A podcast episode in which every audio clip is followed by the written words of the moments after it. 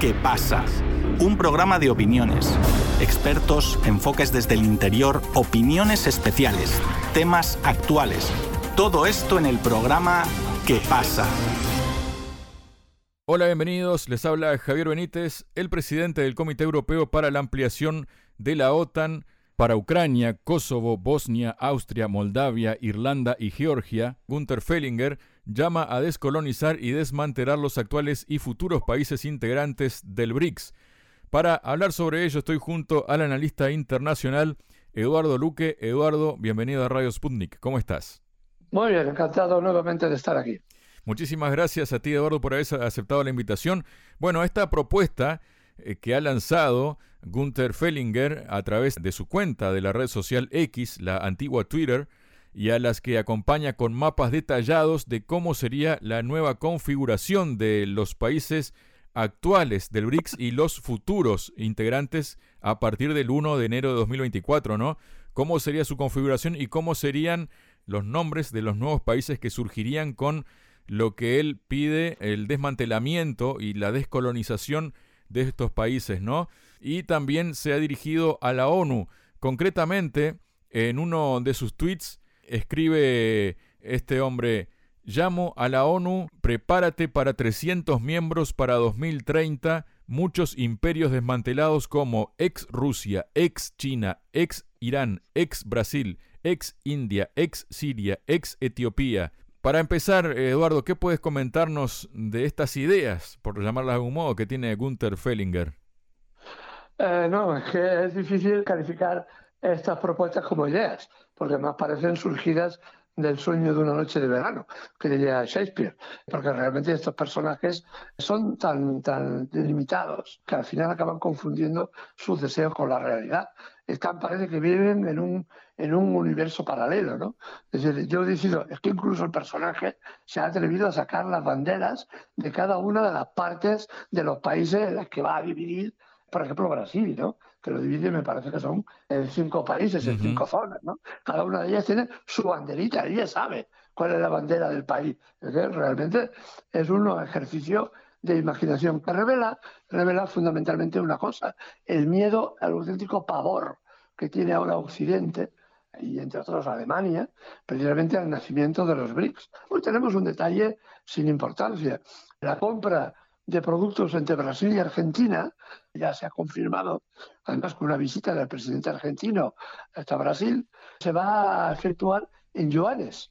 Es decir, Argentina compra productos a Brasil, tiene problemas, como todos sabemos, de financiación y evidentemente eh, utiliza una moneda que es fuerte, que, que, tiene capacidad de respuesta, como es el yuan. ¿no? A eso es lo que tiene miedo toda esta gente este personaje y otros muchos, como el señor Borrell, que también cuando habla y dice algo sobre el tema, sube pan, porque realmente parece que están en, otro, en un universo paralelo, eh, no están en esta realidad. Pero tienen, eso sí, un enorme miedo atroz, porque además una de las consecuencias de la reunión de los BRICS es que en este último trimestre se comenzarán a desarrollar ya una moneda propia, lo cual para la hegemonía norteamericana eh, y de la Unión Europea es el finiquito, es el fin de su propia hegemonía. ¿no? Entonces, eh, ahí está el miedo eh, de estos personajes y las barbaridades que llegan a decir. Por otro lado, también, Eduardo, este personaje, Gunther Fellinger, ¿no? Habla de que definitivamente 2024 será el año en que Ucrania derrote a Rusia y también se dirige la ONU, ¿no? Con como decíamos, ¿no? Esta nueva cantidad de países, él lo da como un hecho, ¿no? Lo que ha hecho él es decir que hay que organizar nuevas primaveras o nuevos maidanes en estos países, ¿no? Ahora uno se pregunta, ¿no? ¿Piensa la OTAN meterse en guerra, aunque sea con agentes proxies, en todos estos países y piensa ganarla como para hacer todo lo que pretende este hombre? volvemos a lo que a lo que antes decíamos, una es bueno, es creerse al final sus propias fantasías. Ya lo han intentado. Las revoluciones de colores, eh, hace, hace dos años, si no me falla la memoria, hubo un intento en Bielorrusia. Ha habido revoluciones de colores en Siria que fracasaron. En Libia consiguieron no una revolución de color, porque al final fue una intervención militar disfrazada de, influencia de la ONG. A ver, evidentemente hay toda una teoría norteamericana muy asentada, por ejemplo, eh, hay un libro interesante a comentar, que es La paradoja del poder norteamericano, de Joseph Ney, en el que, por ejemplo, habrá el personaje, un señor extremadamente reaccionario, pues de, los, golpes blandos y cómo cuando eh, no podemos imponernos por la vía militar hay que utilizar el golpe blando y si el golpe blando falla, entendiendo el golpe blando por una revolución de color, pues hay que utilizar el garrote, ¿no? el golpe duro, ¿no? que es todo una mezcla, ¿no? Entonces, estos personajes realmente saben que la vía para intentar eh, provocar eh, problemas en estos países es utilizar a las ONGs, eh, utilizar lo que ellos llaman las revoluciones de colores, que curiosamente están encabezados normalmente y prácticamente siempre por ONGs que están financiadas por evidentemente por la USDA y por todas las fundaciones que están alrededor del gobierno norteamericano. Y esto es una realidad objetiva. Otra cosa es que tú lo desees ¿eh? y otra cosa es que puedas. Porque evidentemente, por ejemplo, en Bielorrusia fracasaron, en Rusia han fracasado, han fracasado en China, han fracasado en muchos países lo han intentado. Y lo han intentado y han fracasado.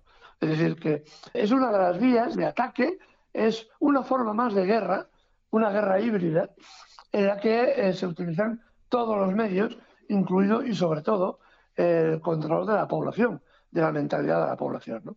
Y eso es lo que está proponiendo este hombre, un golpe de Estado, ensangrentar el mundo eh, para que la potencia hegemónica, Estados Unidos y su vasallito, que ahora es Alemania, pues continúen depredando las riquezas del mundo entero. Esto es lo que propone este hombre.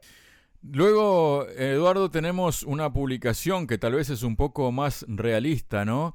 Y se trata nada más y nada menos que de American Conservative, ¿no? Este think tank donde eh, bajo el título La vana búsqueda de Ucrania de armas maravillosas, en un segmento escribe las posibilidades del gobierno de Zelensky de lograr sus objetivos declarados, la derrota de Moscú y la recuperación de las tierras ucranianas, incluidas Donbass y Crimea, parecen cada vez más pequeñas. Por ejemplo, informó The Washington Post, la comunidad de inteligencia de Estados Unidos evalúa que la contraofensiva de Ucrania no logrará llegar a la ciudad clave de Melitopol, en el sureste del país, lo que, si resulta correcto, significaría que Kiev no cumplirá su objetivo principal de cortar la frontera con Rusia.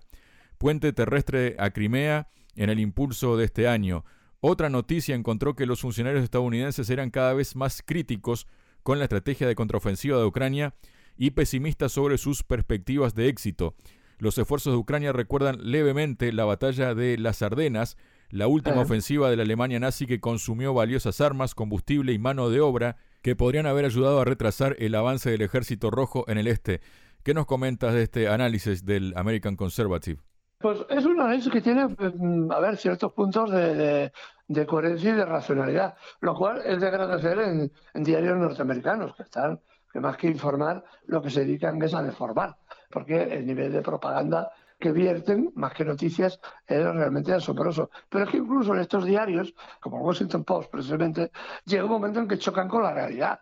Una ofensiva que lleva dos meses, que ha conseguido avanzar, ha conseguido conquistar eh, unos 120 kilómetros cuadrados, cuando las tropas rusas por el norte, en la zona de Kharkov, ya han conquistado 160 kilómetros cuadrados, es decir, han conquistado más los rusos eh, por el norte que los ucranianos por el sur, con una diferencia.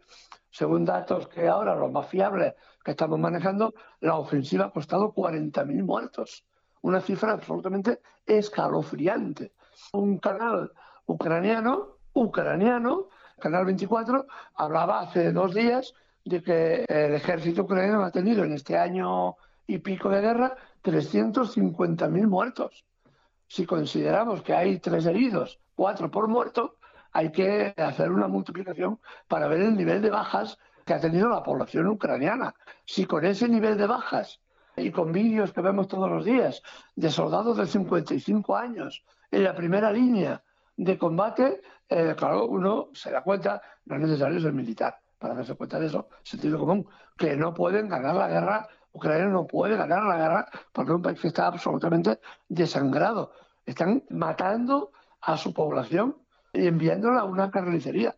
Y lo que es espectacular, que también hay que añadirlo, Ahora acaba de aparecer en las redes sociales, incluso las ucranianas, que los hijos de los ricos ucranianos, de los eh, que han podido sobornar a la policía, en California, con eh, fiestas a todo trapo, con lujo, pasándoselo bien, evidentemente ellos no van a ir a paz.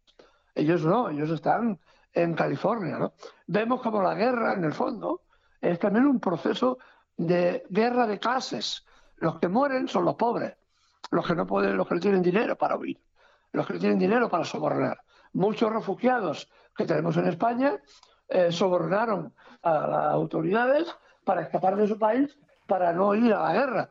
Y ahora son de los más ardientes propagandistas de resistir en la guerra de Ucrania, porque los rusos son malos, precisamente ellos que huyeron de la guerra y que no piensan volver a Ucrania a combatir, evidentemente. Y por otro lado vemos, pues eso, los hijos de los oligarcas en California, mientras el pobre chaval de 20 años que lo han, eh, lo han alistado porque iba al supermercado a comprar, ahora lo entierran en, en una tumba anónima, ¿no? Y esta es la realidad de la guerra, que es una guerra de clases, es una guerra en la que la gente rica se escaquea, huye, y los que pringan, los que mueren, los que quedan tullidos para siempre, son precisamente los pobres, los que de alguna forma se han creído la propaganda, u otros a los que le han impuesto la propaganda a punta de fusil, que esa es otra, ¿no? Las deserciones en el ejército ucraniano a la que pueden eh, se multiplican en este momento. Los vídeos están llenos de, soldados ucranianos que se rinden, que no quieren combatir más. Pero claro, el ejército ucraniano está absolutamente exhausto. La única pregunta que cabe aquí es cuándo contraatacarán las, las fuerzas rusas, al igual que hicieron con la batalla de Kursk. La batalla de Kursk, que ahora celebrábamos el aniversario hace unos pocos días, es un ejemplo parecido, salvando la distancia. El ejército alemán se desangra intentando tomar la primera línea de defensa y la segunda línea rusa, y cuando está desangrado, las tropas eh, en reserva rusas inician una contraofensiva que les lleva a Berlín inmediatamente. Desde Kursk a Berlín es una ofensiva detrás de otra hasta que finalmente las tropas del Ejército Rojo levantan la bandera roja en el Reichstag. Esta es la realidad. Así que estamos repitiendo un poco este esquema, ¿no? A otro nivel y en nuestra época y por otras circunstancias, ¿no? Pero es asombroso, es asombroso la carnicería que están ordenando las tropas ucranianas, un desprecio absoluto sobre su población para enviarlas a una muerte cierta y además sin ninguna ganancia de nada. Es, es de verdad asombroso, asombroso y estremecedor, por otra parte. Muchas gracias, Eduardo. A vosotros.